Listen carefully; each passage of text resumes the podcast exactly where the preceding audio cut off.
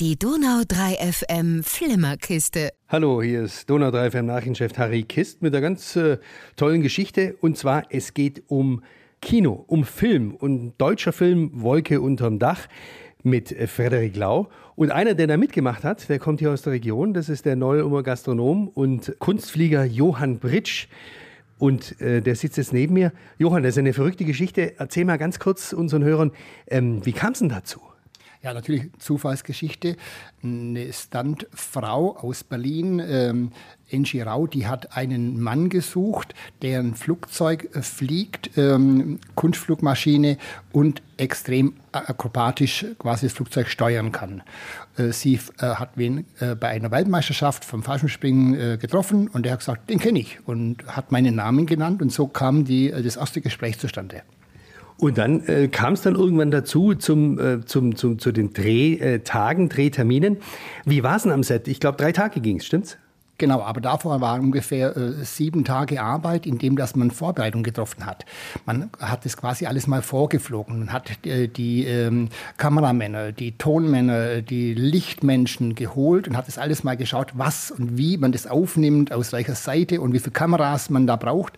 Ja, und dann tatsächlich kam es irgendwann zu dem Tag äh, in Jessenwang, Jessenwang bei, am Ammersee ist ein kleiner Flugplatz und da äh, kam ich an und da war ein richtiges Containerdorf aufgebaut, wo jeder quasi Schauspieler, ich bin kein Schauspieler, ich bin Double oder Stuntman in dem Fall gewesen, aber war so beschrieben, äh, habe meinen eigenen Container gehabt, in einer großen Spiegel mit äh, meinen ganzen ähm, Garderobe, was ich dann da in den Tagen getragen habe, inklusive meinen Haaren, die mir aufgesetzt worden sind, weil ich eine Glatze habe.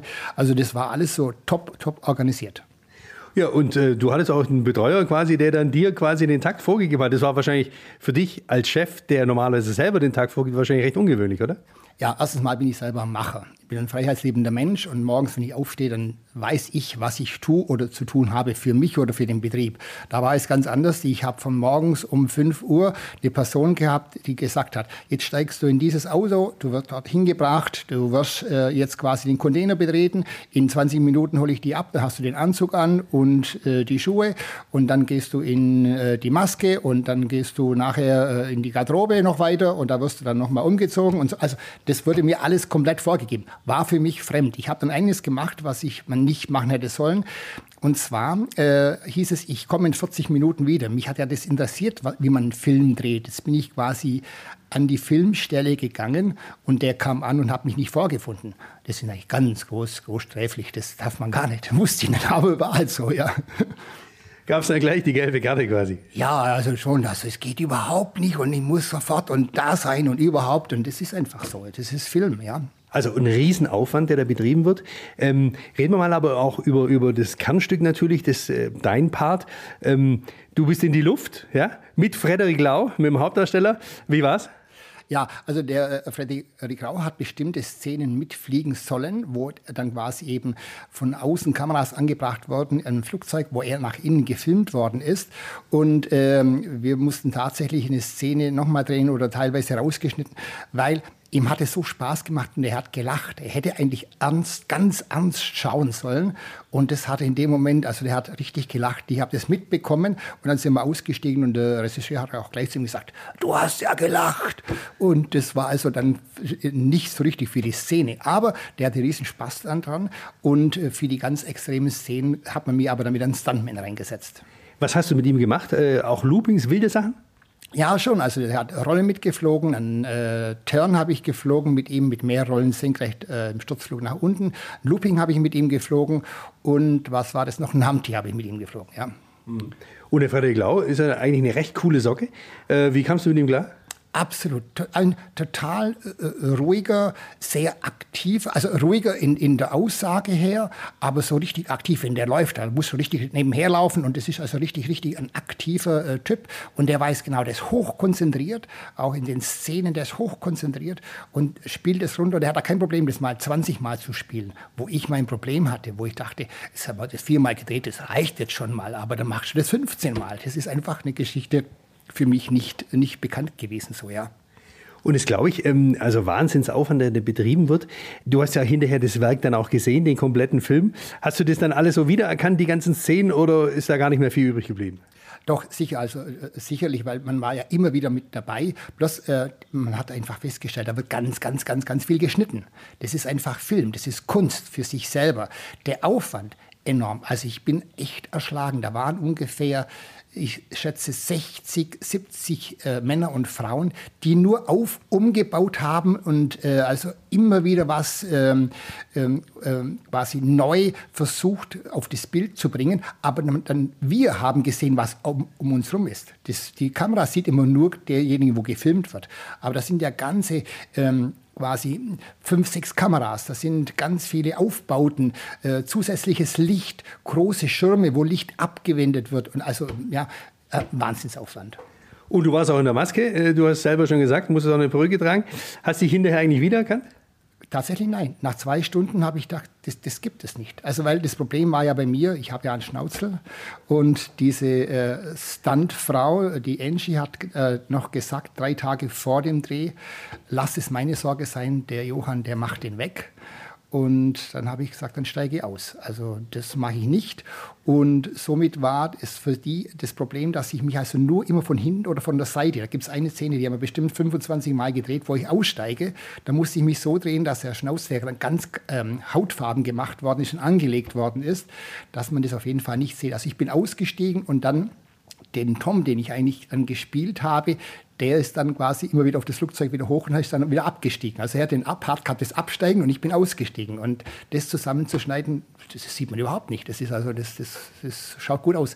Der Film selber ist ja sehr ein trauriger Film. Also der geht wirklich äh, ans Herz. Und wenn man Familie hat oder mit Kindern oder so, ah, es bewegt einen schon enorm. Also es ist ein sehr, sehr ja, tiefgehender und ich glaube, sehr, äh, ist eine wahre Begebenheit. Das habe ich auch nicht gewusst am Anfang. Das ist eine wahre Begebenheit. Und ähm, ja, so ein Schicksal ist schon, glaube ich, äh, unheimlich schwierig zu ertragen. Und da gehört einfach dazu, dass ähm, der Mann erfährt, dass seine Frau, die er so geliebt hat, gern fliegen wollte. Er ist mehr ein Schisser und hat quasi und spielt einfach auch, dass er nicht einen Baum hochsteigen kann oder einfach vor dem Fliegen Angst hat. Und sie war Stewardess, also genau das Gegenteil. Und da hat sie eben einfach aus der Küchenkasse mal Geld genommen, um eine Flugstunde zu bezahlen. Und das war so dann so der Streitfall zwischen den beiden. Und dann ist sie aktiv so äh, Langstrecken-Waldlauf gemacht und dabei ist sie dann quasi eben zu Tode gekommen und äh, er konnte quasi ihr nie verzeihen oder sie haben einfach da das nie mehr äh, bereinigen können. Das ist so die, die, die tiefe Geschichte da drin, ja. Und er hat sich dann überwunden und ist dann quasi dann äh, irgendwann in den Flieger gestiegen. Genau, er wollte sehen, was hat denn meine geliebte Frau denn dabei empfunden? Und er will dieses Empfinden wollte er auch nachleben. Und das kam dann einfach dann zu diesem Flug und zu dem Flugplatz und zu diesem Erlebnis selber, ja. Wolke unterm Dach, so heißt der Film, also sicherlich sehenswert. Ähm, eine Location war auch Günzburg, der Flugplatz. Genau, äh, und zwar alles, was in der Luft sich bewegt. Ich bin in, in Ersenwang, bin ich nur gelandet. Da habe ich, ich weiß nicht, wie viele Landungen ich da gemacht habe, und gestartet. Es wurde da gefilmt. Also Landung und Start und mit verschiedenen Doubles, die drin gesessen sind. Und die eigentlich akrobatischen äh, Flüge, die haben in Günzburg stattgefunden. Und dafür hat auch der, unsere zweite Vorsitzende, die Davi Held, äh, bei der DFS die Fluggenehmigung bei Radar München eingeholt. Es war ein Riesenaufwand, die dann einfach auch zu bekommen, dass wir einfach dort ja, in diese geringen Höhen auch fliegen und Kundflug machen durften. Und auch mit deinen eigenen Maschinen, also die du bestens auskennst. Genau, das ist also die Maschine, meine Wettbewerbsmaschine äh, und äh, wo, in der ich einfach auch die deutsche Meisterschaften oder so fliege. Und die Maschine kenne ich sehr gut, sonst hätte ich das auch nicht gemacht, weil das schon eine, quasi eine Aufgabe war, wo ich auch gefordert war, ja. Aber mit viel Spaß dabei, muss ich echt sagen. Fremd, für mich total fremd. Für mich, Junge vom Dorf, sowas zu leben, toll. War einfach schön. Genau. Dein Fazit äh, jetzt nach diesen Drehtagen, äh, ein bisschen reingeschnuppert in die Filmwelt. Wäre das was für dich? Äh, würdest du das gerne mal öfter machen oder sagst du, ja, war jetzt gut so, aber lassen wir mal?